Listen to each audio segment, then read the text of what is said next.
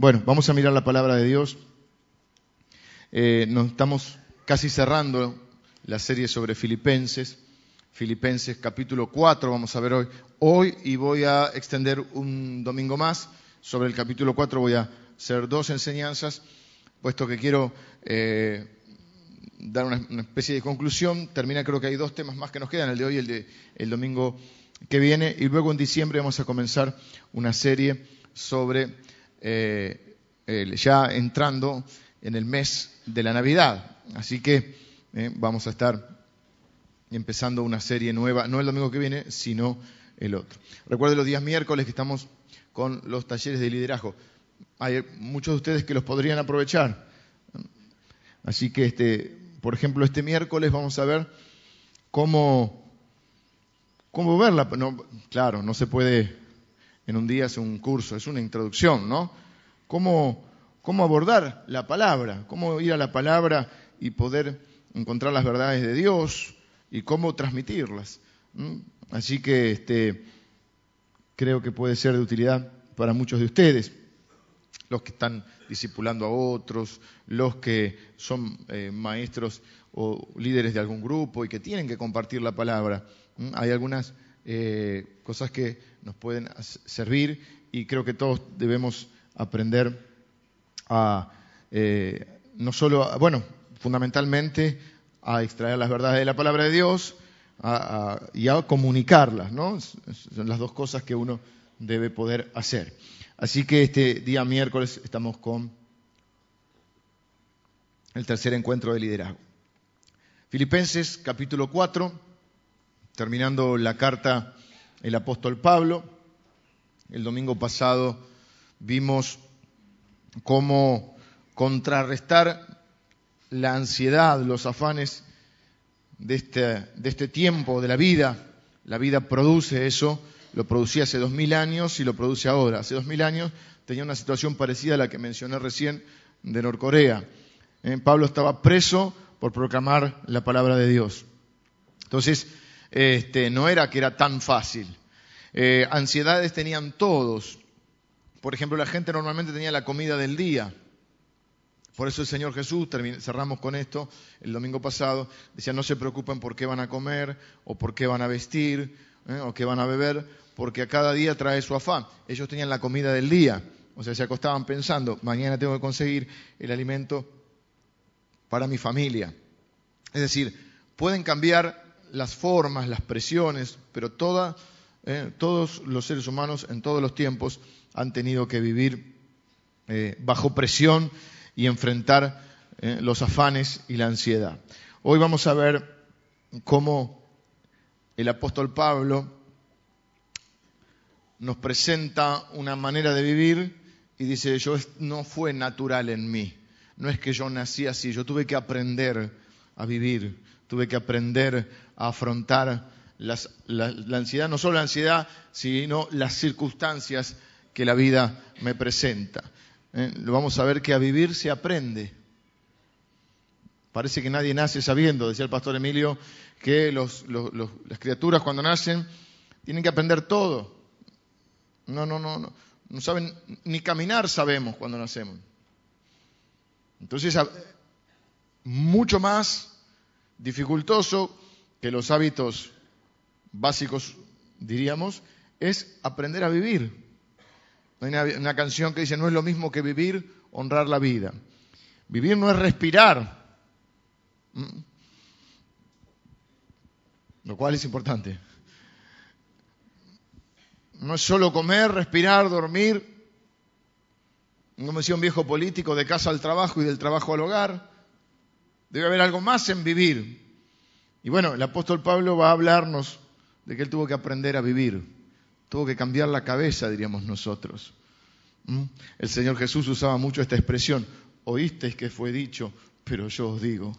Y muchos de nosotros venimos con un bagaje cultural, familiar, del contexto en el cual cada uno se ha formado, se ha criado, y a veces nos hemos formado y a veces nos hemos deformado un poquito. Y la realidad es que no, no hay mucha la gente, no es mucha la gente que te enseña a vivir. A veces en las iglesias te enseñan ritos, te enseñan costumbres, te enseñan cómo ir al culto, a la homilía, al, al servicio, te enseñan ciertas tradiciones que en sí no son malas, pero no sé si muchas veces nos enseñan a vivir. Y así pasan los años y a veces repetimos los mismos errores, no avanzamos, no maduramos y quizá este libro nos habla mucho acerca de la madurez. Y lo que decía, nosotros tenemos todos un bagaje, un bagaje cultural, ¿eh? una formación y que a veces, aunque haya sido dada con la mejor intención y con el amor del mundo, no es lo, que Dios enseña o lo que es la voluntad de Dios para, para los seres humanos. Muchas de las cosas que, que hemos aprendido las tenemos que desaprender para poder aprender nuevas cosas. Por eso el Señor Jesús decía, oíste que fue dicho, pero yo os digo. Por ejemplo, el Señor Jesús decía, oíste que fue dicho, ojo por ojo y diente por diente, pero yo te digo, ama a tu enemigo, ponele la otra mejilla, haz la otra milla te quiere sacar eh, la, túnica, la capa, da en la túnica también. Bendecía al que te maldice. Y vos decís, pero tengo que cambiar la cabeza mucho, pero mucho. Y a veces ese cambio de cabeza lleva mucho tiempo. Las experiencias nos cambian. Bueno, si las aprovechamos. Es por eso que, que no nos puede ir bien en todo. Porque las experiencias son las que nos van formando. Había un filósofo griego, no recuerdo ahora si, cuál era, si Séneca uno de estos, que decía, el dolor es el mejor maestro. Y a veces es cierto, hasta que no te duele no aprendes. Hasta que no te duele no aprendes. O sos chiquito y te vas a quemar, no, papá es malo, te vas a quemar porque, no, papá es malo porque no me deja. Bueno, quémate, querido. Se quema y después no era que papá era malo, que te estaba protegiendo. Así nos pasa con Dios. Dios dice, no hagas esto, dice, no, Dios es malo, no hagas esto, Dios es malo. Entonces, no nos puede ir bien siempre, porque no seríamos formados, no se formaría el carácter en nosotros, no, tendríamos las fuerzas para afrontar ciertas cosas. A los chicos no les gustan las vacunas, por ejemplo. Las vacunas te meten un poquito de la enfermedad para que tu cuerpo genere defensas para que se haga fuerte. De hecho, hay un dicho que dice, lo que no te mata te hace más fuerte. Y entonces, a veces las circunstancias de la vida que se nos van presentando, a veces son graduales, a veces vienen de golpe, nos van haciendo más fuertes. Yo me siento hoy con 43 años más fuerte para enfrentar muchas cosas que antes, aunque antes era quizá más fuerte físicamente.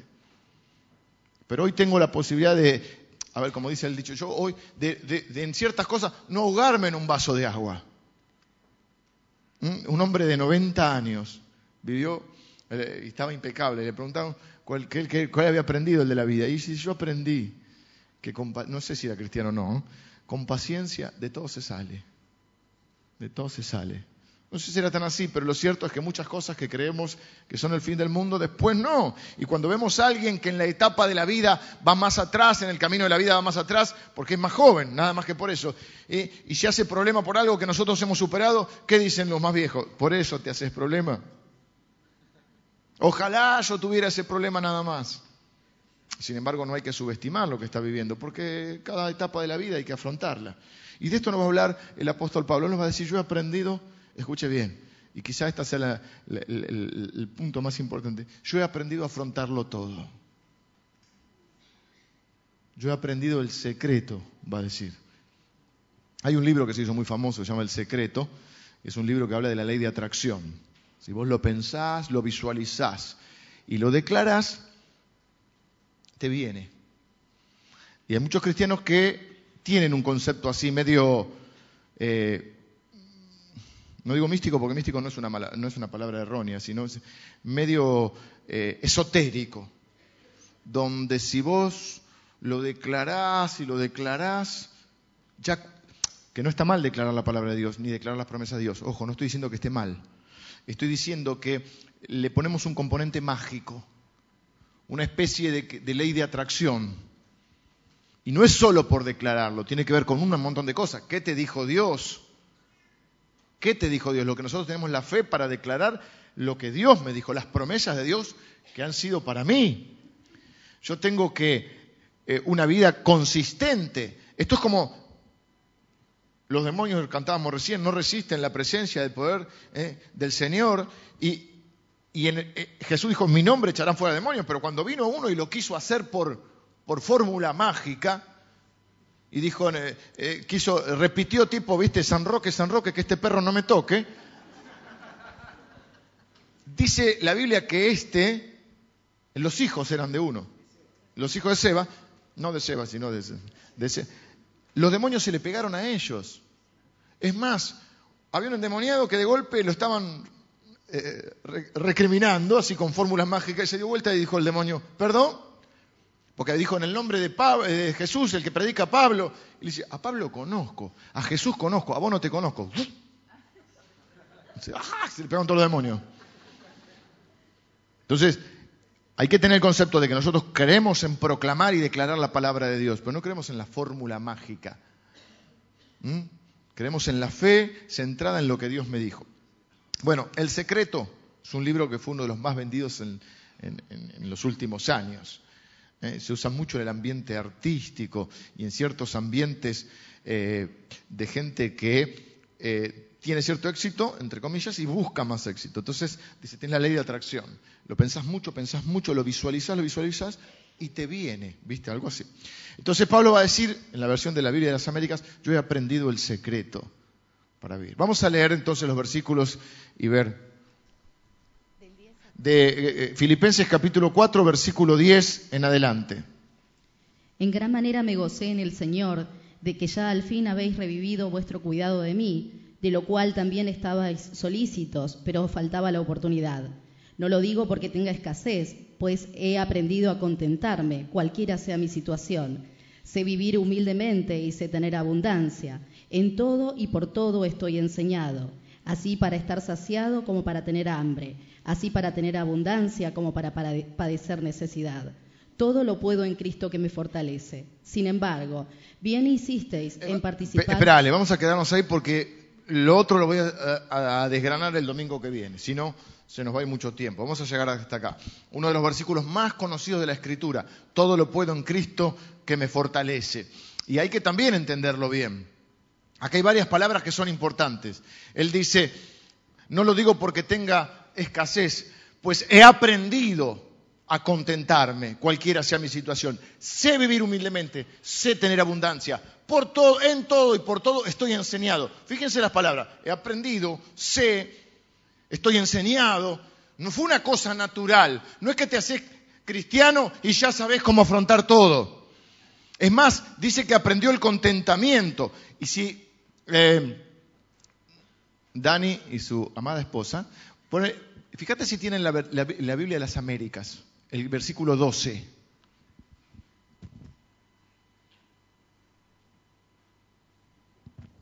Sé estar humillado y sé tener abundancia. No, esta es Reina Valera actualizada. Hay una que...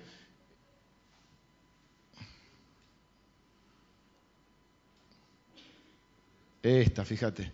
Sé vivir en pobreza y sé, y sé, vivir en prosperidad. No solo hay que saber afrontar la pobreza, hay que saber tener. Hay gente que no tiene más porque no sabe tener. En todo y por todo he aprendido el secreto, tanto de estar saciado como de tener hambre, de tener abundancia como de sufrir necesidad. Y ahí va a decir el 13, todo lo puedo en Cristo que me fortalece.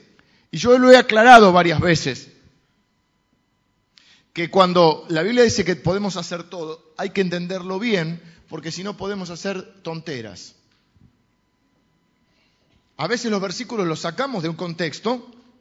Básicamente este es un contexto ahora de la economía. Yo no lo voy a limitar a la economía porque se puede aplicar, pero básicamente él está hablando de cómo enfrentar cualquier situación de la economía. Porque él le está diciendo, estoy eh, agradecido, le está agradeciendo que él estaba preso en necesidad, y la gente de Filipos le envía asistencia económica. Y él dice, han revivido el cuidado por mí. No porque no lo hubiesen tenido, no, tuvieron la oportunidad, pero estaban dispuestos. Cuando tuvieron la oportunidad, me pudieron bendecir. Al principio de mi ministerio, dice Pablo, cuando partí de Macedonia, de Macedonia nadie este, me, jugaba muchas fichas. Como a mí que me dijo una vez una hermana, pensar que por vos no dábamos ni dos pesos. Me sentí capuzoto, todo por dos pesos. Gracias, hermana. Y me quiso dar un elogio, pero. Pero bueno, tuvo un sincericidio, diríamos. El apóstol Pablo dice lo mismo. Usted de, siempre, y de eso vamos a ver el domingo que viene, de, la, a la felicidad que hay en la generosidad. Pero acá le está diciendo, entonces está hablando de ese contexto. Y si yo no lo digo porque tenga escasez, si bien ahora estaba en la cárcel y seguramente hay algunas necesidades, dice, no lo digo por esto porque yo aprendí a enfrentar cualquier situación. Yo puedo afrontarlo todo en Cristo que me da la fuerza. Dijimos hace un par de domingos, no es lo mismo estar en la iglesia que estar en Cristo. Yo estoy feliz de que usted esté en la iglesia, pero mi oración es que usted esté en Cristo. Y estar en Cristo significa haber nacido de nuevo, tener una relación única, personal y especial con Jesucristo y caminar con Él diariamente, confiando en su palabra, confiando en Él y dependiendo de Él. No dependa de nadie más que de Él. Entonces, Él va a decir, en ese contexto, Él va a decir, he aprendido a contentarme cualquiera sea mi situación. Tuve que aprender. Estamos hablando de Pablo, que era un hombre de clase media alta. ¿Mm? Un hombre que había tenido un montón de posibilidades y que de golpe, por causa del Evangelio de Cristo, lo había perdido casi todo. De hecho, dice, lo he perdido todo. Entonces, él dice, no lo digo porque ahora esté padeciendo necesidad, porque he aprendido a contentarme. A vivir se aprende, hermano, se aprende. Si usted quiere aprender, si usted quiere ser un buen alumno. Porque también es cierto que pueden pasar los años y no aprender. Dijimos una vez, hace algunos domingos, no sé hace cuánto, no desperdicies tu dolor. Al menos que sirva para aprender. Al menos que sirva para formarte, para que seas más maduro, más misericordioso, más sabio, más compasivo. Por eso a veces las cosas no nos salen bien, porque no serías formado. Por eso a veces hay dificultades, porque no, serías, no sería templado tu carácter Hoy vamos a hablar del carácter que tiene el apóstol Pablo. No solo tiene unción, no solo tiene ciertos dones de Dios, tiene carácter. Y hoy lo que está faltando en el pueblo de Dios es carácter. Es gente con carácter, que haya esté formada. Y Él nos va a decir que a vivir se aprende. No podemos llegar a los 50 años, no me falta tanto ahora, llegar a los 50 años y repetir las mismas los mismos errores o tener las mismas inmadureces que a los 30. No puedo llegar a los 50 años y no saber hablar con mi hijo.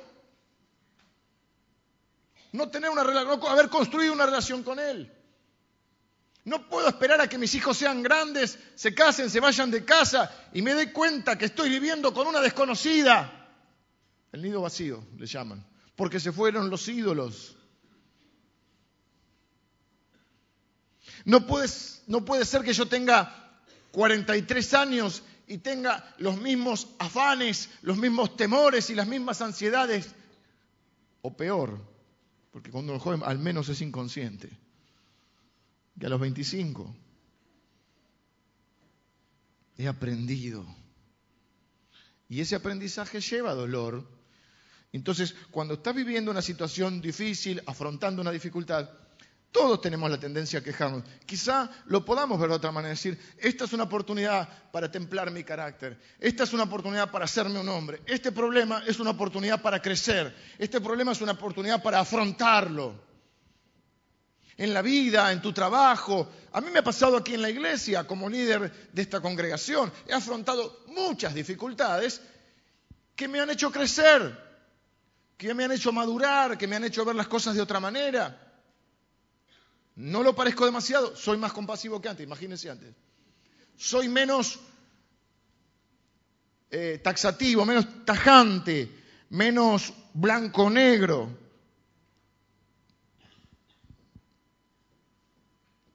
He perdido el miedo a muchas cosas.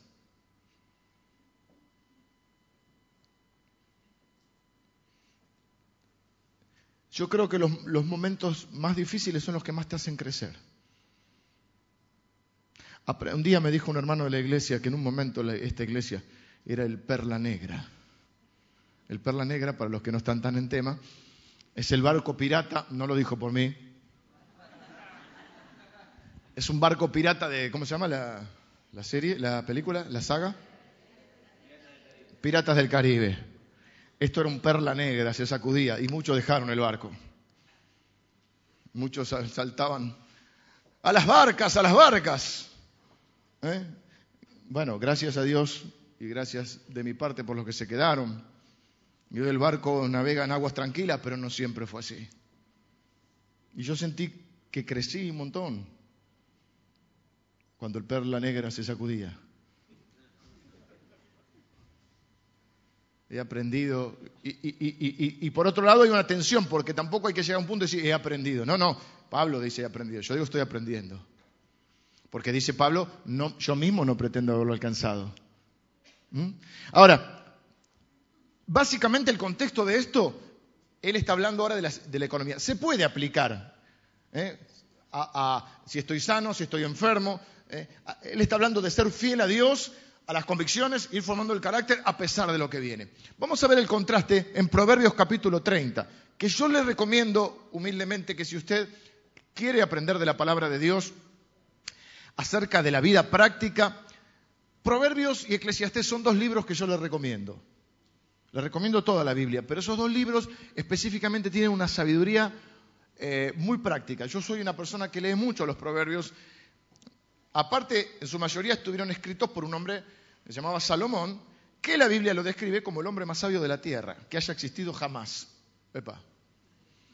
Ese sí que aprendió. Sin embargo, cometió muchos errores, porque aún de los errores es donde se aprende. Yo creo que se aprende más de los errores que de los éxitos, o de los fracasos más que de los éxitos. Pues cuando uno, cuando uno le va bien y cuando uno tiene un éxito, medio que no se plantea, por ejemplo, la pregunta ¿qué hice mal? Uno se plantea qué hice mal cuando fracasa.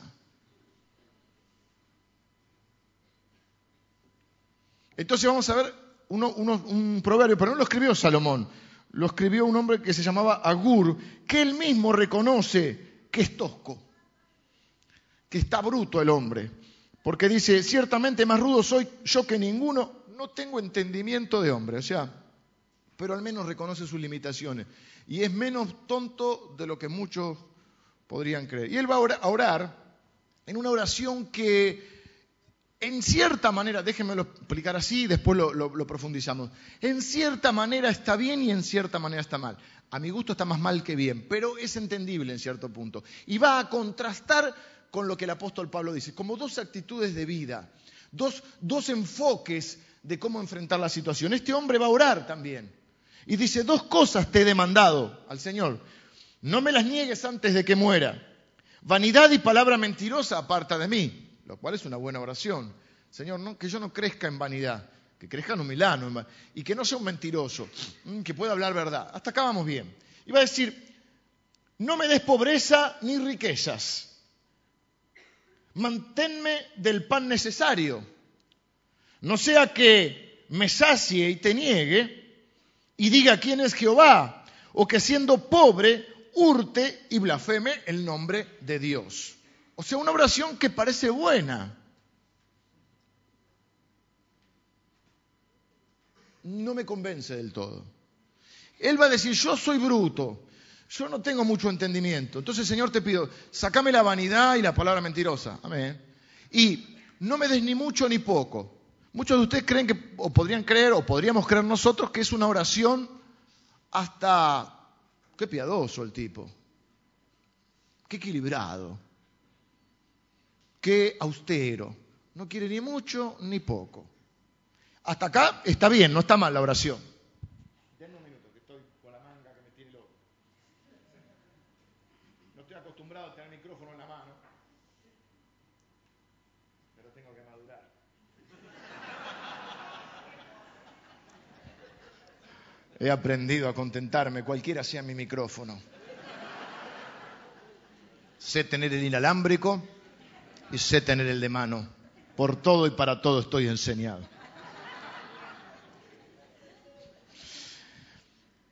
qué no me gusta esta oración? Porque él está basando su estado espiritual en si tiene o no tiene. Alguien va a decir, alguien llamado Jesús va a decir que no se puede servir a dos señores, o a más a uno, y menosprecias al otro, o viceversa. Y, ese otro Dios que pone es el dinero. Básicamente, hermano, en confianza, tal no nos ve nadie. La mayoría de la gente, lo único que le importa en la vida es la guita. Todo pasa por la plata. Plata, cheque, tarjeta de crédito, etc. Bienes. Esa pregunta que hacemos los hombres, ¿a qué te dedicas? En realidad queremos ver cuánto ganas, qué auto tenés y el auto cuánto te costó. Y medimos a la gente si tiene o no tiene el auto y si es bueno o malo, algo habrá hecho. Y si vemos a alguien que tiene algo más que nosotros, decimos, ah, a unos cuantos habrá abrochado. ¿Mm? Si tiene plata, ya ¿Mm? Ponemos una mira de desconfianza sobre él. Y si no tiene, tampoco nos, es un fracaso. ¿Qué querés? Entonces, este hombre lo que hace mal es que él basa su relación con Dios en su economía. Fíjese, no me des poco, no me des mucho porque por ahí me olvido de vos, por ahí me agrando. ¿eh? Y, y, dice, no sea que me sacie y te niegue, por ahí te niego. Y digo, ¿quién es Jehová? ¿Qué para qué lo necesito yo? Una vez hablando con los hermanos de Jucum me contaban que hay un pueblo, yo creo que era, vamos a decir ciudad, porque pueblo algunos se, lo toman a mal. Creo que era Venado Tuerto, que por el boom del campo, de la creo que de la soja, porque es provincia de Santa Fe, Venado Tuerto, ¿no? Y es una zona sojera, la economía se fue para arriba. Todo el mundo cambiando las chatas, las camionetas, otros con que no tenían vehículo, empezó el pueblo a subir. Las iglesias empezaron a decrecer. Ya, porque la gente que no tenía un mango iba caminando a la iglesia o en bicicleta como van en los pueblos. Ahora tiene plata para ir a visitar al, pariente al otro pueblo. Ahora puede hacer este, invitar a sus amigos a comer eh, el domingo al mediodía y entonces ya se queda haciendo el asado. No lo digo con ironía, me lo contaron como algo verdadero, que la, el bienestar económico o la prosperidad trajo como consecuencia que la gente se apartara de, las iglesias. Y fíjense que cuando a veces estamos en necesidad, nos acercamos a la iglesia, lo cual no está mal, porque Dios es un Dios proveedor tal. Lo que está mal es apartarnos cuando nos va bien. Hay gente que viene porque está enferma, se sana, me pasó el otro día orando por uno, dice, reunión de milagros. Si estás mi hermano, es un ejemplo, no te lo tomes así. No voy a, no voy a dar datos. Estoy orando hermano y dice, vengo, dice, porque tenía otra necesidad con familiares. La otra vez vine, tenía un problema en el riñón, y oraron por mí, oraste por mí, y ya está, se me fue. Pero después no vine más. Ahora volví porque tengo otro problema. Le digo, tendrías que venir un poco más seguido. Y ya que estamos, vamos a agradecer por la otra. ¿Qué te parece? ¿Mm? Eh, entonces gente que viene porque está enferma, no se sana, no viene más porque ahora está sana. Y bueno, hasta, que te enferme de vuelta. Hay gente que viene porque no tiene trabajo, consigue trabajo, ahora no viene porque está muy cansada. Estás cansada. Bueno, te espero la próxima. Cuando te quedes sin trabajo de vuelta. Entonces hay que, hay, a, hay que saber enfrentar la necesidad, pero hay que saber tener. Y hay gente que no sabe tener. Por ejemplo, hay gente que cuando tiene, se, eh, esta palabra que voy a usar, ensor... Eso, se agranda y ahora resulta que otra que te cuento, total. Y bueno, a que estoy acá, me incendio. Pero esto hace mucho no lo van a conocer. Un hombre vivía acá, en la iglesia, eh, no vivía dentro de la iglesia, era miembro de esta iglesia, se fue a vivir a otra, a otra provincia. Volvió de vacaciones una vuelta y dijo, no sé cómo pueden vivir acá. Yo tenía, no sé, 12, 13 años. Y no tenía la paz del Señor. Argentino aparte soy. Y porteño. Anda, piojo resucitado. Así que no podés viviste 50 años acá, no podés vivir ahora. ¿No te pasa eso? ¿No conoces gente que cuando tiene no sabe tener? ¿No sabe respetar? Ahora tiene gente a su cargo y resulta que la maltrata. Hay que saber ser jefe. Hay que saber liderar. Hay que saber respetar. Respetar cuando mandás y respetar cuando te mandan. Hay gente que se, yo he visto y, si estoy intervengo pues no lo puedo soportar. Eh, hay gente que maltrata a la gente y cree que porque le paga un sueldo o porque tiene algún tipo de relación laboral, o la gente que tiene a alguien ayudándole en su casa, con los quehaceres de la casa, maltrata. Y eso es de una miserabilidad muy grande. Todo el que está, todo el mundo merece respeto y más todo el mundo que está trabajando y se está ganando el mango. Pero hay gente que no sabe tener. Hay gente que cuando tiene niega al Señor. Quizá no lo niega con palabras, lo niega con sus actitudes, se olvida de él. Y dice, no sea que diga quién es Jehová. Ah, te olvidaste, que estabas desesperado. Señor, ayúdame. Ahora que te, las cosas van bien, te olvidaste. No sea que, que no tenga que siendo pobre hurte. Ah, bueno. Podrías probar con trabajar, no, no sea que siendo pobre vaya a robar y blasfeme el nombre del Señor. Entonces, parece una oración piadosa. Señor, no me des mucho, no me des poco, lo justo y necesario. Pero en el fondo está mal la oración. Porque hasta ahí estábamos bien. Pero cuando ya él dice, si tengo mucho, me olvido, te niego. Si tengo poco, blasfemo. Qué frágil que sos. Qué frágil es tu fe. Contrasta con el apóstol Pablo que dice, he aprendido a contentarme cualquiera sea mi situación. Señor, acá estoy cuando tengo y cuando no tengo, cuando me va bien y cuando no me va bien, cuando me va mal. Por todo y para todo estoy enseñado, para tener hambre y para estar saciado, para padecer necesidad y para tener abundancia, Puedo afrontarlo todo porque Cristo me da la fuerza. Eso es lo que está diciendo. Fíjate cómo contrasta. No me des mucho, no me des poco. Ay, no, porque soy frágil. Te voy a negar. Ay, no, si tengo mucho te voy a negar. Ay, si tengo poco voy a, a, olvidar blasfemar. Que quiere decir, bueno, este, dejar mal a Dios. Es más, significa hablar mal de Dios.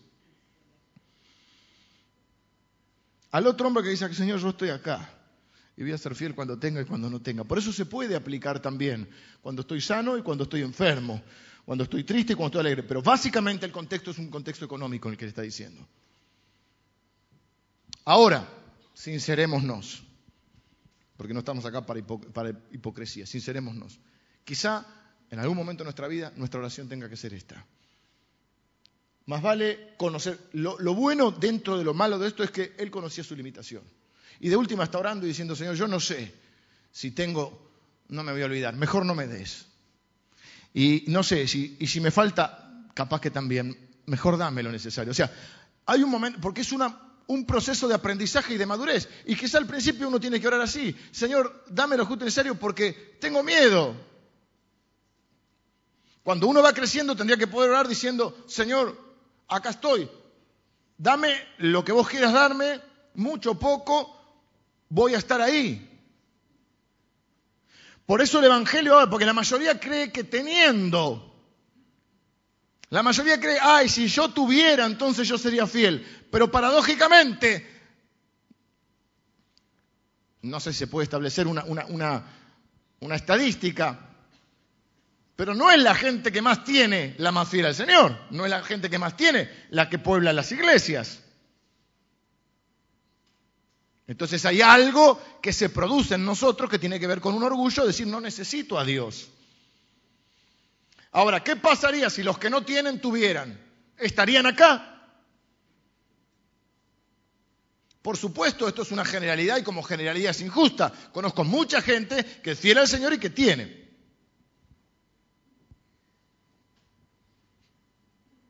Es más, debería ser el proceso natural, que si alguien conoce al Señor, cambia sus hábitos de vida, cambia su forma de manejar su economía, comienza a ser un buen administrador, fiel al Señor, generoso y, este, y sabio, que prospere.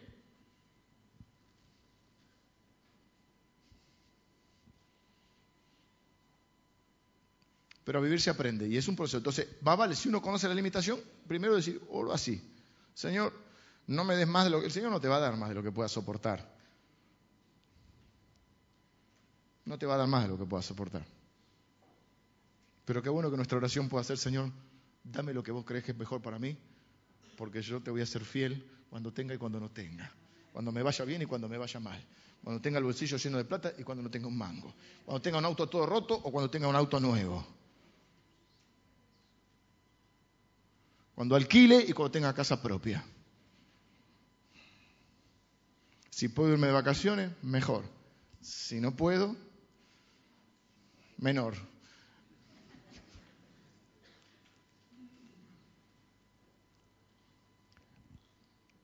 Pero es un proceso de madurez que tuvo que aprender. Y para aprender necesitas afrontar las dificultades que la vida te presente. Así que no te quejes de las dificultades, enfrentalas. También hay una linda satisfacción cuando enfrentas algo y lo superás. Por ejemplo, la mayoría de nosotros alguna vez ha dado un examen de algo. Y a veces vos decís, uy, yo esta materia no la voy a superar nunca. Pero el día que la das, primero no lo podés creer y después decís, grande es su fidelidad. y lo superaste. Y, y desafíos o cosas que pensaste que nunca podías hacer o lograr y las lograste. Entonces, si vos sos un buen alumno, vas a encontrar buenos maestros. Vas a encontrar, ahí va a decir varias cosas. Hoy no tengo más tiempo, pero él va a hablar ¿eh? de cómo, cómo aprender, cómo él aprendió a, presentar sus necesidades delante de Dios, aprendió a ser agradecido, aprendió a regocijarse en todo, aprendió que tenía que pensar lo puro, lo justo, lo verdadero, lo honesto, lo de buen nombre, si hay virtud alguna. él aprendió a enfrentar la vida. Y para eso se necesita sabiduría. Y muchas veces cometemos errores, pero esos errores nos hacen crecer. Errores con nuestra economía, errores con nuestras relaciones, errores este, de todo tipo. Entonces, y a veces las, circunstancias vienen y no sabemos por qué. Entonces decimos, qué buena oportunidad para crecer. Yo no estoy tratando de ponerle onda a tu problema, ¿eh? estoy tratando de realmente que si sufrir vas a sufrir, porque en la vida vamos a sufrir todo, al menos aprende. No podemos dejar esta vida sin haber aprendido. Yo quiero llegar un día que pueda decir, he aprendido a contentarme, cualquiera sea mi situación. Puedo afrontarlo todo porque estoy en Cristo. Puedo afrontarlo todo. Hay cosas que no me gustan. Sí, yo no creo que nadie diga, ¿quién quiere ser pobre? ¿Quién quiere estar enfermo? Pero en la vida a veces te toca estar enfermo y a veces te toca padecer alguna necesidad. Pues afrontalo. No te sigas quejando. El apóstol eh, Moisés está en el desierto y fue el príncipe de Egipto. No sé si nos ubicamos. Egipto era la potencia mundial. Él fue el príncipe de Egipto. De golpe se encuentra en el desierto, sin nada. Tiene que ir a un pueblo que no le cree que se le vive quejando, lo tiene que llevar 40 años en el desierto. Y cuando tiene que entrar a la tierra prometida no puede entrar. Y eso hasta algún momento estoy pensando en voz alta. Y es peligroso cuando pienso en voz alta. Durante mucho tiempo hice un reclamo en nombre, me puse gremialista y, y reclamé en nombre de Moisés. Señor, no lo dejaste entrar a la tierra prometida soportó 40 años estos que se quejaban de todo, que no sabían vivir humildemente y no sabían tener. Y no pudo entrar a la tierra prometida. Pero después, este, pues estoy pensando en voz alta, pero no decir ninguna barra, basada teológica. Dios tenía algo mejor para él. No entró a la tierra prometida, pero entró directo a la presencia del Señor, que es mucho mejor que la tierra prometida. El Señor se lo llevó para que estuviera con él. Vengan los músicos. Quiero dejarte este desafío hoy.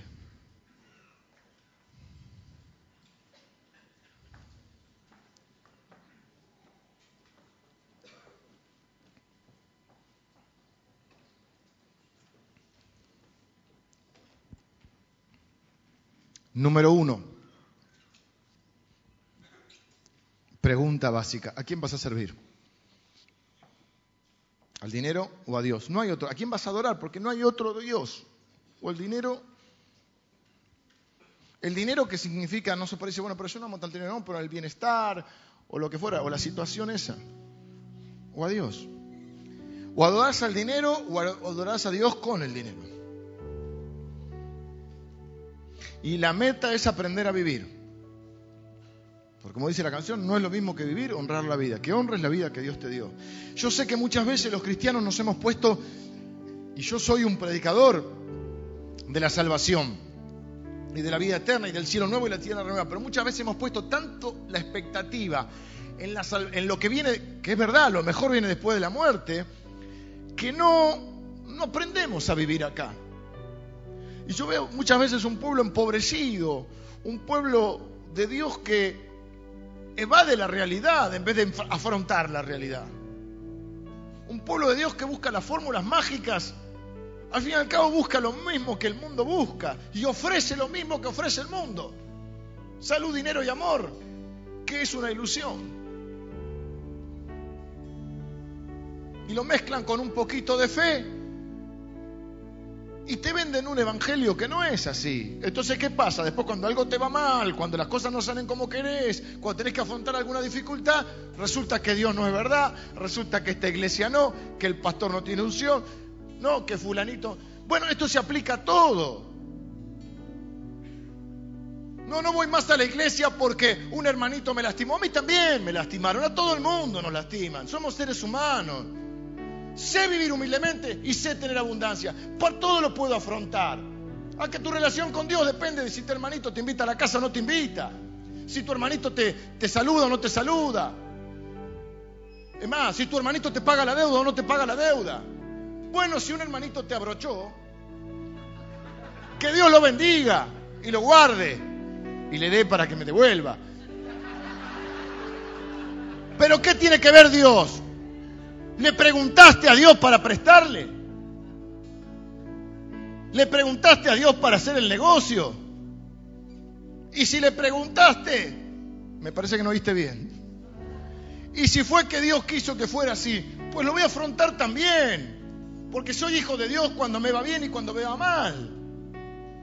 Porque he aprendido el secreto. ¿Y cuál es el secreto? Que no es un secreto que nadie sabe. Él no lo dice en ese tono, él lo dice en, la, forma para mí. No dice el secreto como... No, no, el secreto le está diciendo, he aprendido el punto central, el fundamento. Y el fundamento es estar en Cristo. Y la realidad es que el problema es que hay muchas personas que están en la iglesia pero no están en Cristo.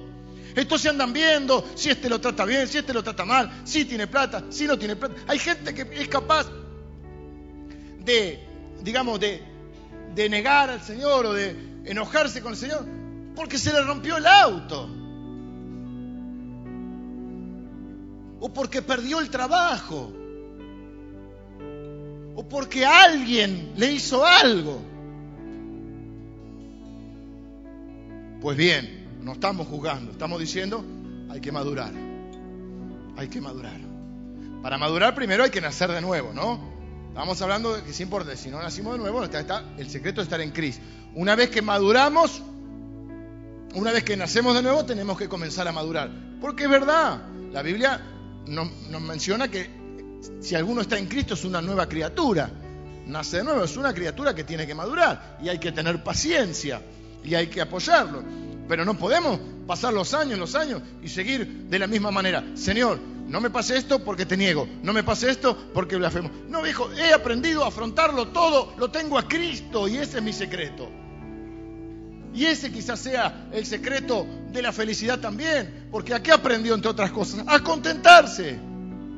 A contentarse no es una resignación, es una aceptación. Y a veces hay que aceptar lo que Dios permite en nuestra vida. Yo no estoy tan de acuerdo con rechazo, rechazo. Si alguien te maldice, rechaza la maldición, por supuesto. Pero en la vida, por más que rechaces, en algún momento vas a sufrir, porque todos sufrimos en la vida. Y en algún momento tenemos que atravesar una enfermedad, porque si no, no nos moriríamos. Algún día uno se tiene que morir. En un día vamos a tener que afrontar la muerte. Y un día vamos a tener que enfrentar que alguien nos defraudó. Y un día vamos a tener que enfrentar que nos defraudamos a nosotros mismos. Y un día vamos a tener que enfrentar que yo defraudé a otro y un día voy a tener que enfrentar mis errores, o voy a seguir culpando a todo el mundo mm, por mis problemas, o voy a seguir creyendo que el mundo se complotó contra mí. A veces pareciera, a veces pareciera que están todos de acuerdo en amargarme la vida. A mí me parece a veces que se estuvieron llamando por teléfono.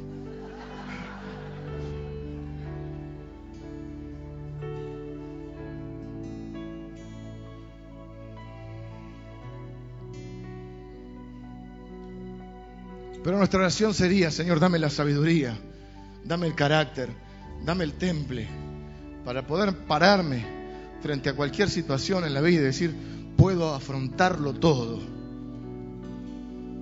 Porque soy un hombre de Dios, porque soy una mujer de Dios, puedo afrontarlo todo. Porque el Señor me da la fuerza.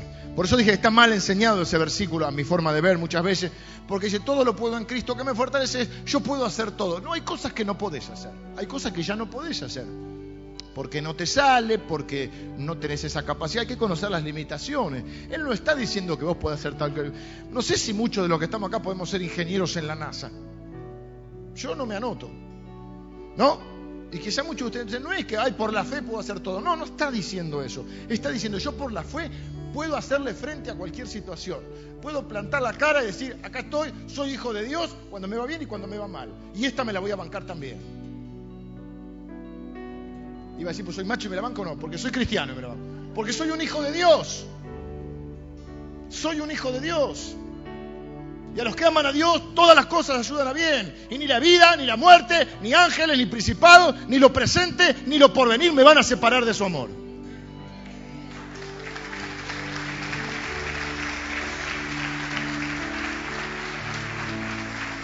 Por eso, con, con sinceridad, quizá nuestra oración, porque orar por orar no tiene sentido, aparte Dios se toma las cosas en serio. Por nuestra oración tiene que decir, Señor, todavía no estoy listo para afrontar cualquier situación.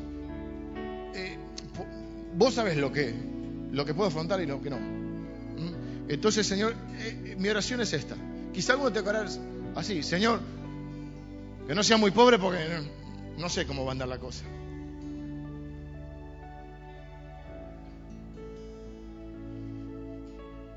Luego tengo que decir, Señor, quizás si tengo mucho me agrando, me pongo vanidoso, orgulloso, me cambia algo que se llama, mi, mamá le dice, o mi papá, no me acuerdo cuál los dos, dice, tiene mal talante. Mal talante es cuando vos sos medio cocorito, ¿viste? Tiene mal talante, pedís mal las cosas, exigís. ¿Crees que porque tenés un mango más que el otro en el bolsillo, sos más que el otro. Usás términos despectivos para referirte a la gente.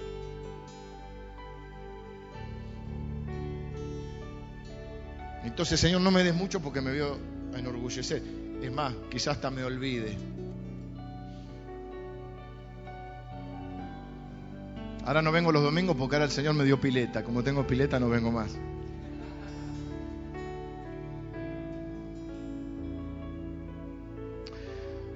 Vamos a orar en esta mañana para terminar.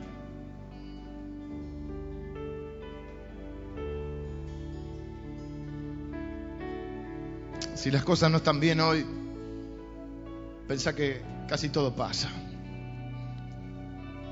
Que todo se sale.